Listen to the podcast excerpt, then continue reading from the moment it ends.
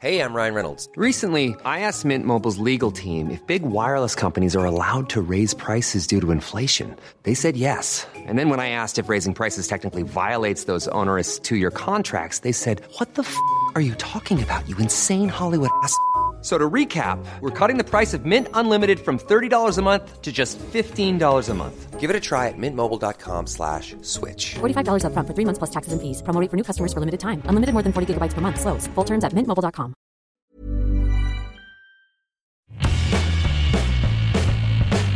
Hola a todos, esto es Sin Comentarios, el programa con los temas y noticias que a todo el mundo interesa y las opiniones que nadie pidió.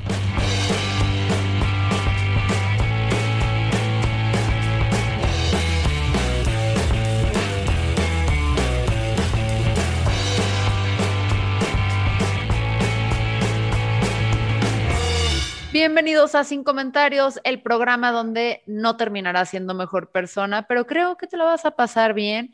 Eh, si se han dado cuenta, el formato ha cambiado un poco. Con formato quiero decir la cantidad de veces que salimos a la semana. Hemos decidido salir solamente una vez a la semana y hacerlo muy bien, con invitados tan chidos como los que les hemos traído todo este año. Y va a haber un episodio especial. Sí, perrito, ya te escuchamos, te estamos anunciando Tendremos un episodio especial al mes que es con Fridays for Future, eh, que es una colaboración especial porque queremos mantenernos jóvenes y frescos. Y yo sé que están ladrando de alegría, ¿verdad, Lalo? Sí, perdón, ya no voy a ladrar tanto. Sí, Lalo, por favor, controlate. Eh, bueno, esos son los formatos. Ahora, en cuanto a patrones, hay nuevos niveles de Patreones, chicos. Hoy los estrenamos, bueno, hoy cuando grabamos este podcast, que es miércoles 2 de junio. ¿Qué día es miércoles 2 de junio, sí, es la inicia la segunda mitad del año, según me Casi eh, la veda electoral inicia mañana. ¿Cómo se sienten con ello? Ah, ya, mira, yo ya había silenciado a todos los candidatos desde hace dos semanas. Ya, mi, mi Twitter estaba con eh, Kumamoto silenciado, Uribe silenciado, Lemus silenciado ya no había ninguna campaña que me salía en mi timeline, entonces yo estoy en veda desde hace como semana y media. Yo ando muy parecida. De hecho, ustedes cuando están escuchando este podcast, más bien la pregunta sería hoy, ¿no, Ángel? Bueno, asumiré que hoy es cuando se publica jueves, cuando inicia la veda electoral. Entonces, bienvenida a la desintoxicación y recuerden que este domingo hay que votar voten libre, voten por lo que quieran, usen su voto estratégico, ya miren qué les vamos a decir acá nosotros, pero voten, aunque sea para ir a anular, voten, participen. Vayan, y vayan y voten por Vegeta, muchachos, es una mejor opción. Participen, participen, participen. Y bueno, hoy tenemos un invitado muy especial. Ah, no lo había presentado, Fernanda No lo había, no, porque traía una lista de ítems como de la minuta de la semana. Ah, hoy, hoy sí había, hoy sí había escaleta. Bueno, eh, si con escaleta quieres decir un post-it y jeroglíficos, sí, sí había escaleta, Lalo. O sea, esto es algo serio y profesional. Acá también ya están ladrando enojados. O sea, se están comunicando. Pero precisamente como hoy es el episodio especial del mes de Fridays for Future, tenemos un invitado muy especial. Y como siempre necesitamos psicólogos o psicólogos en formación en este podcast, bienvenido José, ¿cómo estás? Bien, bien, emocionado de estar aquí. Ya los, había escuchado, es como, como una meta, tal vez. Ah, o sea, está mal, tienes que hablar con tu terapeuta y con quien tengas confianza sobre tus metas este, pero al mismo tiempo estamos agradecidos. son geniales, son geniales, la verdad. Hay muy pocos, hay muy, hay muy pocos podcasts que me gustan y, ustedes son... Iba a decir, hay muy pocos señores a los que escucho ocasionalmente. Oye, José, para empezar, ¿no? Eh, retomando lo de la veda electoral, ¿tienes edad para votar? Sí, totalmente. Bendito sea el Señor, sí.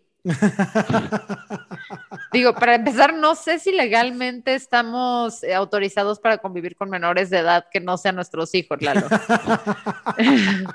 Entonces, agradezcamos eso y agradezcamos segundo que vas a poder ejercer tu derecho al voto por primera vez, ¿verdad? Pues fue un mal año, pues. ¿Pero si es tu primera vez? Sí, totalmente. En elecciones intermedias es mi primera vez. Bueno, y presidenciales, ¿a poco sí participaste en las pasadas? Sí, Sí, Ay. Ay, ¿A poco tienes más de 20 tú? tengo 22. Cámara, Ay, qué tragaño. Sí, este, sí, sí participé. En las, en Creo las que ya estamos viejos y más bien como que vemos 20 y algo. Sí, cual- cualquier, cualquier persona menos de 25 ya, pa- ya para Ajá, nosotros para está como- nosotros, ajá. es un margen entre los 18 y los 21. Es tu mamá sabe que estás aquí. Por cierto, tu mamá sabe que Sí, sí sabe, sabe, sabe que ando en estas movidas. Que no le agradan mucho, pero aquí andamos. No le, pa- no le pases este link. Pero platícanos, ¿qué traes en, en manos hoy? Pues un tema muy importante, pues estamos en el mes del orgullo, ¿no? Entonces es como perfecto para hablar sobre el cambio climático y, y cómo nos afecta a la comunidad LGBT en general, totalmente esto. Cámara. Sí, es, Tienes toda nuestra Sí, atención. ajá, porque ah, de, de pronto suena como difícil Esa conexión. imaginar que exista esa intersección entre la crisis climática y la comunidad. Entonces, por favor, eh, soy todo oídos. Ilústranos. Pues tan difícil como conectarlo, no creo. O sea, honestamente, y creo que hay que ir como a las bases de lo que, de, lo, de quiénes son la comunidad LGBT, la situación en lo que vive la, situación en la que vive la comunidad LGBT en México y en el mundo, y cómo nos afecta a todos. La mayoría de las personas LGBT realmente son este, personas discriminadas que viven en pobreza, son una de, los, de las comunidades más marginalizadas que hay. Y de hecho, entre la misma comunidad hay más, hay, está escalonado, o sea, es la interseccionalidad, ¿no? Están los hombres homosexuales este, heteronorma, heteronormativos y hasta abajo están las personas transexuales. Entonces, imaginamos cómo está esa marginalización, imaginamos, ¿y qué es lo que pasa? Como en la mayoría de los problemas sociales, pues los que reciben el primer y el mayor golpe, pues son los más pobres, los más vulnerables, los que están en estas situaciones. Entonces, ahí es donde encuentras la, la conexión de cómo el cambio climático va a empeorar estas situaciones que ya tenemos y cómo si no se actúa tanto en, en acción climática, pues también, y si no se actúa en derechos de la comunidad LGBT, pues tenemos como un caldo de desastre ahí. Ok, lo que me estás queriendo decir, o si estoy entendiendo bien yo, es que, por ejemplo, cuando eh, debido a circunstancias ajenas a las personas que son intrínsecas a quienes son ellas, eh, son orilladas o más bien no se les permite avanzar y viven en situación de pobreza. Eh, las personas que viven en situación de pobreza son luego las que tenemos empujadas, las empujamos en situaciones geográficas, por ejemplo, de la ciudad o del estado donde nadie quiere vivir, del municipio, ¿no? Este que incluye a veces desventajas climáticas como pueden ser ríos eh, contaminados o que se desbordan, etcétera, o cómo es esta aplicación entre sí. lo que me acabas de explicar y cambio climático. Bien, ok, lo que dices está bien, o sea, sí puede haber afectaciones en las áreas más marginalizadas como las costas, o pues áreas totalmente muy contaminadas. Sin embargo, esto va más profundamente, es más como algo más sistemático. También Ajá. se tiene que ver con las cuestiones de refugios, tiene que ver con las cuestiones de recuperaciones, tiene que ver con las cuestiones de acceso a salud, acceso a seguros de vida, acceso a, a cuestiones como, como trabajos, empleos totalmente, educación. Así es como se ve Totalmente. Un ejemplo, um, por ejemplo, México en sí no tiene grandes refugios o tiene los suficientes refugios este, para las personas LGBT. ¿Por qué? Porque tienen una norma de hombre-mujer o de familia heteronormativa. Entonces, ¿qué es lo que pasa ah. cuando vienen los desplazados? Pueden ser, o actualmente no hay datos fiables de desplazados climáticos en sí, pero ya, ya, ya, ya existen, de que hay, hay. Entonces, cuando estos pues, desplazados perdón, vienen... José. ¿Qué, ¿Qué, sería una descripción ahí como muy, muy rapidita de desplazado climático? Okay. Desplazado climático, pues lo que se está viendo con personas que, vienen, que tienen que migrar a causa de desastres naturales o que tienen que ver con la crisis climática, como por ejemplo ah, la desertificación de la tierra o la falta de, de, de fertilidad de la tierra. Eh, un gran ejemplo es Guatemala. Guatemala ya no crece nada, la gente tiene que migrar hacia, hacia, hacia áreas más... Este, más fértiles, más habitables. ¿Qué es lo que pasa con estas, con el, con, cuando migran? Pues no todos tienen acceso a los refugios, porque los refugios tienen esta heteronormatividad. Ahí viene una afectación de discriminación. Ok. sí, Entonces, sí, por sí. ejemplo, si eres una persona trans, no saben dónde meterte y si te meten, te meten en, en un lugar donde puedes ser violentado, violentado, violentade. Claro, ha, ha habido casos, eh, por ejemplo, en Jamaica ha pasado, este, hubo, no, perdón, fue en Haití. En Haití hubo un caso cuando... Obviamente fue en Haití, pobre Haití. O sea, le va de la verga a Haití, güey. Bueno, Haití vio uno de los casos más horribles. Mientras estaban en los refugios, las personas trans, las personas homosexuales, recibieron, este, no recibieron este, alimentos, no recibieron este, sábanas o cosas necesarias de medicinas. Y muchos de ellos recibieron violaciones este, correctivas. Son muy Ay. vulnerables a esas cuestiones. No mames. Por eso es que sí es un problema enorme esta, esta cuestión. Entonces, no, no va más allá de en qué área vivo, sino las afectaciones sociales que va a tener en mi, de mi Sí, o vida. sea, está lejos de la cadena del rápido el cambio climático, pero sí es un impacto, ¿no? O sea, por el cambio climático y desertificación, nos Mm. tenemos que emigrar. Dentro de esta migración puede ser violentado en estas circunstancias que no me entienden. Pues no es que, a menos de la perspectiva de que tenemos nosotros como, como no, tenemos nosotros los jóvenes, es de que ya no está lejos, ya está aquí. Nosotros los jóvenes, ¿lo notaste, Lalo? Sí, pues yo, mira, yo nomás recibí el putazo y no chillé. O sea, Ajá, o sea, está sí, bien. Sí, sí, sí. o sea, a ver, otro ejemplo más claro, creo que más actual que nos está pasando, 2020. A ver, señora. COVID. Co- A ver, COVID-19. sí, sí deja de hacerse el fleco, señora, para ponerme atención. No me estoy haciendo ningún fleco nada más, querido podcast escucha. COVID, este, lo que pasó con el COVID, pues básicamente es como una parte más de la- del colapso ecológico que tenemos. Totalmente. O sea, de la falta también de, de acciones contundentes ante estas crisis, porque al final de cuentas como el COVID es otra crisis y tenemos la gran crisis. Entonces, en México, donde el 28% de los jóvenes son desplazados de sus casas este, porque son homosexuales, son lesbianas, son transexuales, ¿qué pasó en el COVID? Eso se duplicó totalmente. Las personas... tu- Ay, es- what? ¿Qué? No mames. Sí, o sea, las la- ¿por qué? Porque muchas personas se mantenían este, escondidas su, su- su sexualidad de su familia y al pasar mucho tiempo en cuarentena, que es lo No que puedes pasaba, esconderlo. ya no lo puedes esconder, o sea, como que hay un límite, yo sé de eso. Entonces, Qué brutal, güey. O sea, wow, ok. ok, ya, ajá, entonces abandonan sus, sus- sus casas, ¿a dónde van? Porque las familias no los aceptan, vivimos en un país totalmente machista, misógino, homofóbico. Ante esta dificultad se topan con que no hay refugios para ellos. Para jóvenes en general, Para todos jóvenes en general. Hay muy pocos contados del Estado, pero son Pues siguen siendo bastante bastante precarios, este- ¿no? con la misma mentalidad del hogar que te sacó. Sí, justamente, al final de cuentas, este, de hecho, pues desde ahí inicia todo, o sea, el mismo Estado está perpetuando esas actividades. Y los únicos refugios que existen, bien para las personas, para los jóvenes de la comunidad LGBT, son los creados por ellos mismos. Las mismas personas se unen comunitariamente y tienen sus refugios. Pero no solamente el COVID afectó también a las personas desplazadas, afectó a las personas que tenían trabajo, afectó a las personas, ¿por qué? Porque vieron un decremento en su ingreso.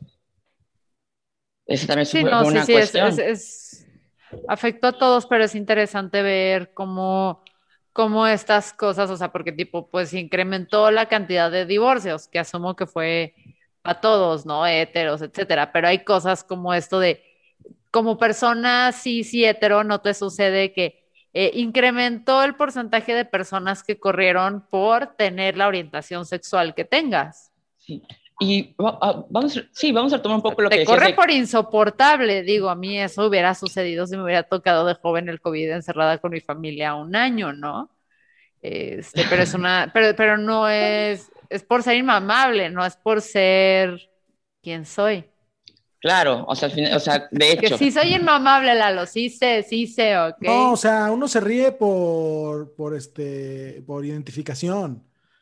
Pero perdón, José, ya te interrumpí mucho. no, pero igual aquí, con- retomando lo que mencionabas de que al final de cuentas estos refugios del mismo gobierno no funcionan, este, un paralelismo muy claro con, la, con el COVID fue que la UNAM hizo un estudio muy, muy, muy contundente de 1.500 personas de la comunidad LGBT.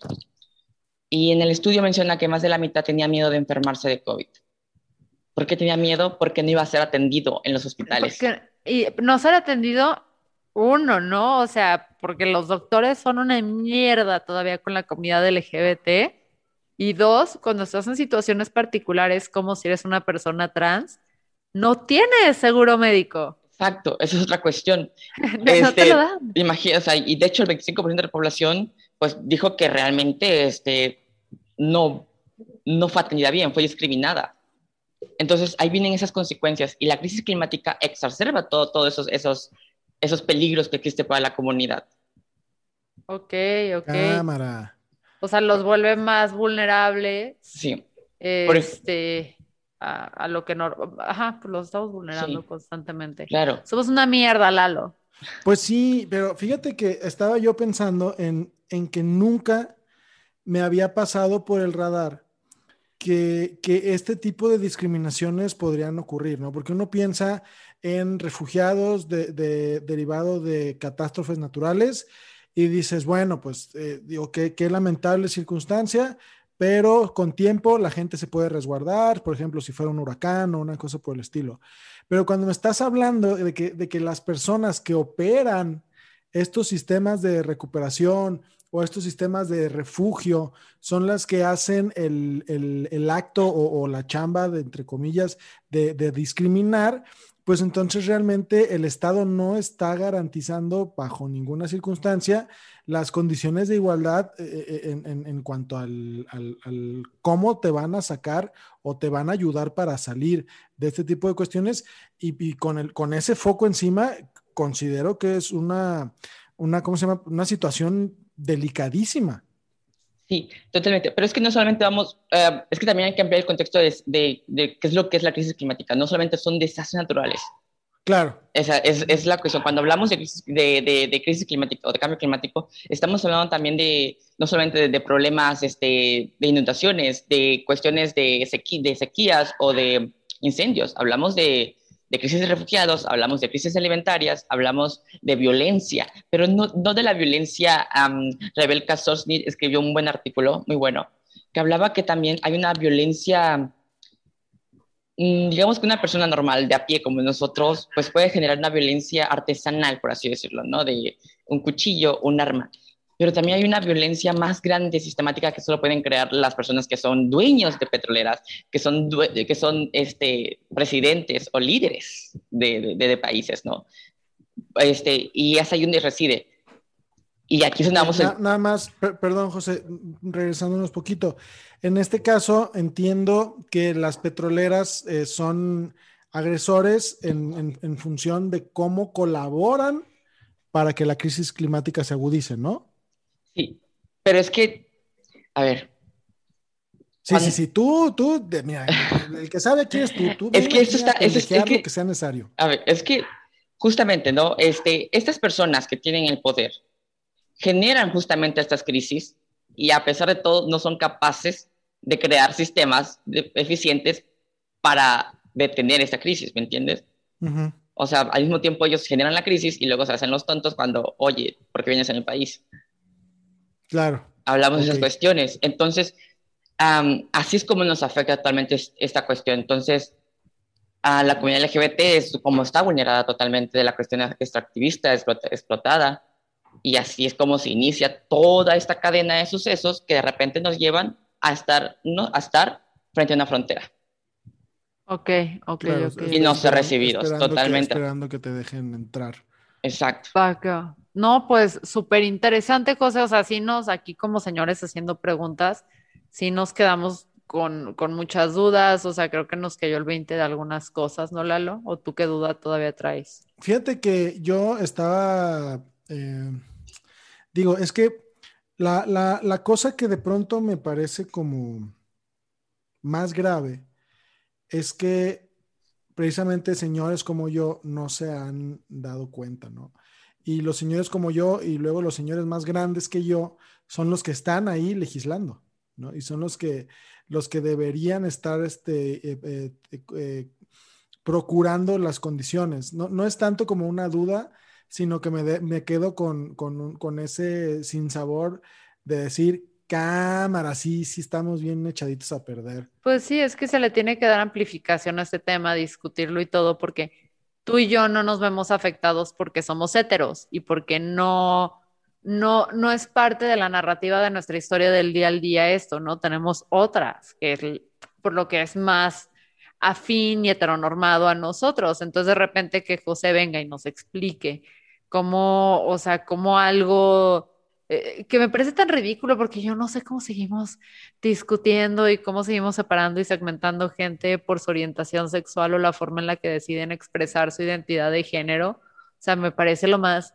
cavernícola del mundo, pero... A mí, a mí, me, a mí me quedó una, una duda de lo que hablabas al principio José, y es esta parte en la que referías que los miembros de la comunidad LGBT tienden a ser eh, también eh, marginalizadas, pero ¿te referías a económicamente hablando o, sencillamente te, referías a, este acto de, segregación por el simple hecho de que son de la comunidad?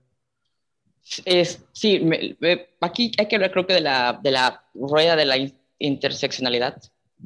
Explícamela, explícamela. Yo creo que aquí es donde también entra esta parte, ¿no? De que hay los privilegios que tenemos y cómo estamos. Obviamente, eh, ser una persona, este, un homosexual blanco este, de Guadalajara no es lo mismo que ser un transexual indígena en Chiapas. Hay afectaciones muy, muy diferentes. Es aquí donde viene la misma, entre la misma comunidad, pues hay pues básicamente pues una, una escalonada. Y este, pero a, lo que decían ustedes de que realmente siguen esas ideas aún, pero es que no, es su culpa, honestamente, este, se ha tenido una idea muy mainstream de, de, la comunidad LGBT, del movimiento LGBT, a la cuestión de que solamente pedimos, no sé, igual, igualdad, solo pedimos este matrimonio o querer adoptar, o sea, cuando realmente no se profundiza realmente en lo que compete tener estos derechos como por ejemplo el matrimonio da muchos privilegios, honestamente da privilegios. Yo, por ejemplo, yo puedo casarme, tener, una, o tener un hijo y yo tengo seguro, a seguros. acceder a seguros, exacto, acceder a mis refugios que yo puedo darle, pero como no es recibido, no es legal en mi país, pues no tienen acceso. No, o sea, es, es, yo creo que es un poco, José, como cuando entras a un cuarto oscuro de venir de mucha, mucha luz y de repente como que tardas en ajustarte los ojos. Al principio lo que ves son como estas siluetas a muy grandes rasgos, ¿no? Que es como, ah, estos derechos básicos, vamos a reconocer que existen estas formas aquí. Y conforme vamos avanzando, vamos detectando pequeños detalles que ilustran mejor el panorama de todo lo que es realmente lo que está sucediendo claro que tenemos una deuda histórica con la comunidad LGBT, con la comunidad indígena, con la comunidad negra, con un chorro de comunidades, de pues acelerar el paso, ¿no? Porque si seguimos como hemos ido históricamente, no mames, acaba el mundo antes de que podamos tratar con la mínima dignidad humana a todos. Pero pues espero que desde este lado podamos aportar a los viejitos de nuestra edad.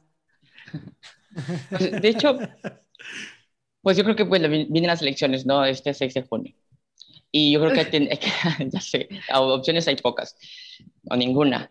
Pero hay que también tener en cuenta cómo, pues, cómo funciona el mundo, ¿no? O sea, en cambio climático también tiene que ver el Acuerdo de París, que justamente este acuerdo que nos ayuda a nosotros, a, que ayuda a, a los gobiernos, bueno, los gobiernos se ponen de acuerdo para mitigar el cambio climático, disminuir sus emisiones y pues crear este, crear este, comunidades resilientes ante el cambio climático. Pero, ¿qué pasa? Como los que están al mando son justamente hombres, boomers, heteros y blancos, pues en, los, en estos compromisos solamente están tomados desde, una, desde un punto de vista de ellos totalmente. Y hay que tener en cuenta esto. Ahí es donde realmente yo pido realmente a, la, a, a toda la comunidad, a todas las personas, que hay que ver de exigir justamente que también se integre esta, esta cuestión de, la comunidad LGBT a, estos acuerdos que se firman.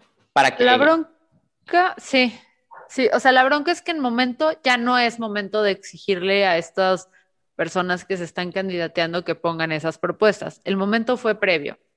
que no sean los candidatos correctos, porque ese también es un llamado de atención para tu generación, mi generación y todas, también es culpa de que no hubo la presión necesaria para que las personas o el apoyo necesario para que las personas indicadas estuvieran al mando. O sea, ahí sí, y es como un llamado a la atención porque es el último episodio antes de elecciones, es como, a ver, las mamadas que tenemos en las boletas es una corresponsabilidad de todas. Sí, tampoco voy a vender esta historia donde, ay, tienes lo que te mereces, pueblo de México, porque no es cierto, no es cierto, nos fue peor.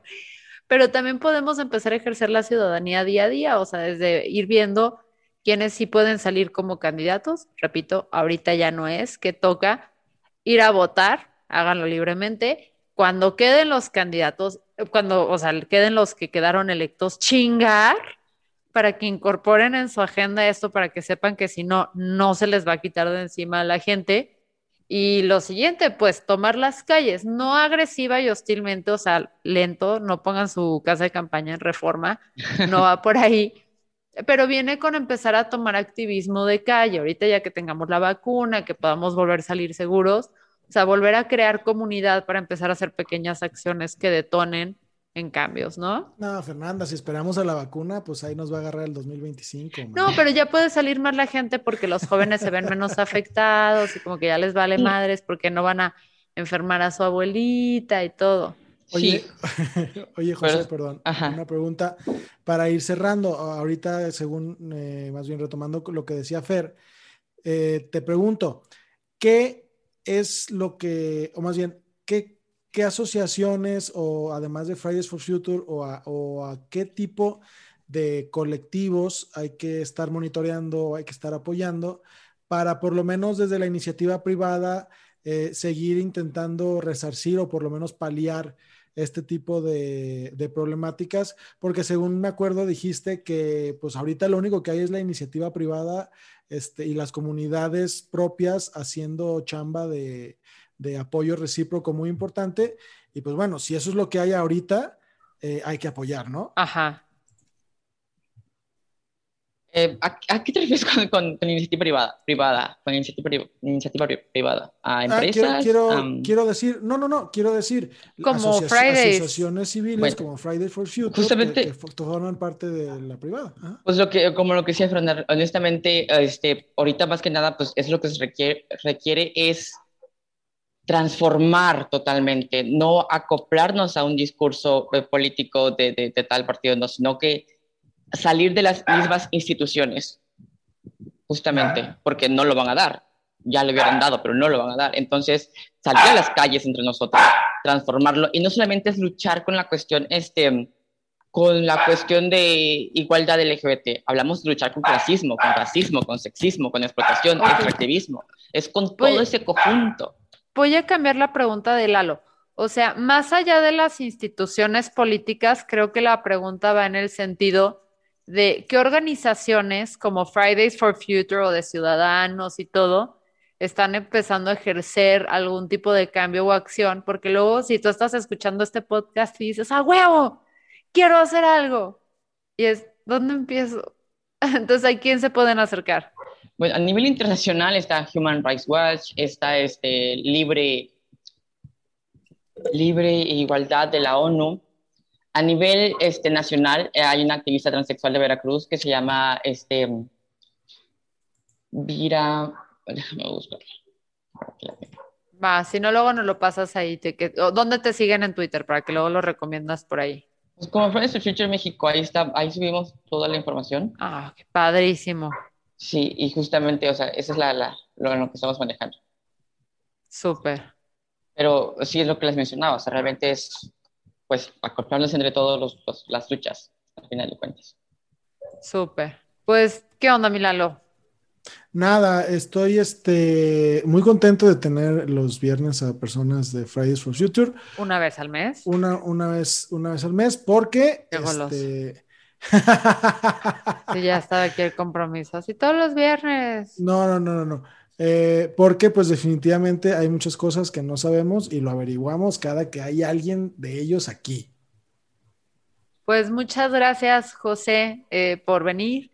Eh, los esperamos pues una vez al mes aquí en su casa. Gracias. Yo soy Fernanda Dudet, estaba aquí con Lalo Flores, con José de Fridays for Future.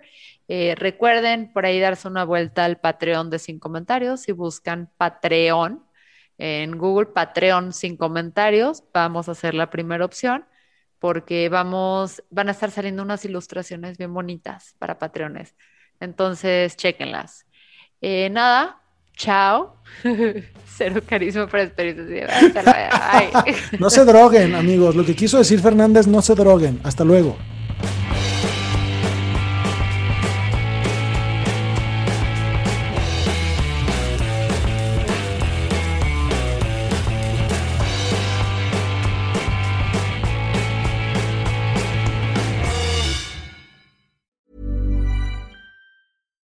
Flexibility is great. That's why there's yoga. Flexibility for your insurance coverage is great too. That's why there's United Healthcare Insurance Plans. Underwritten by Golden Rule Insurance Company, United Healthcare Insurance Plans offer flexible, budget friendly coverage for medical, vision, dental, and more. One of these plans may be right for you if you're, say, between jobs, coming off your parents' plan, turning a side hustle into a full hustle, or even missed open enrollment. Want more flexibility? Find out more about United Healthcare Insurance Plans at uh1.com.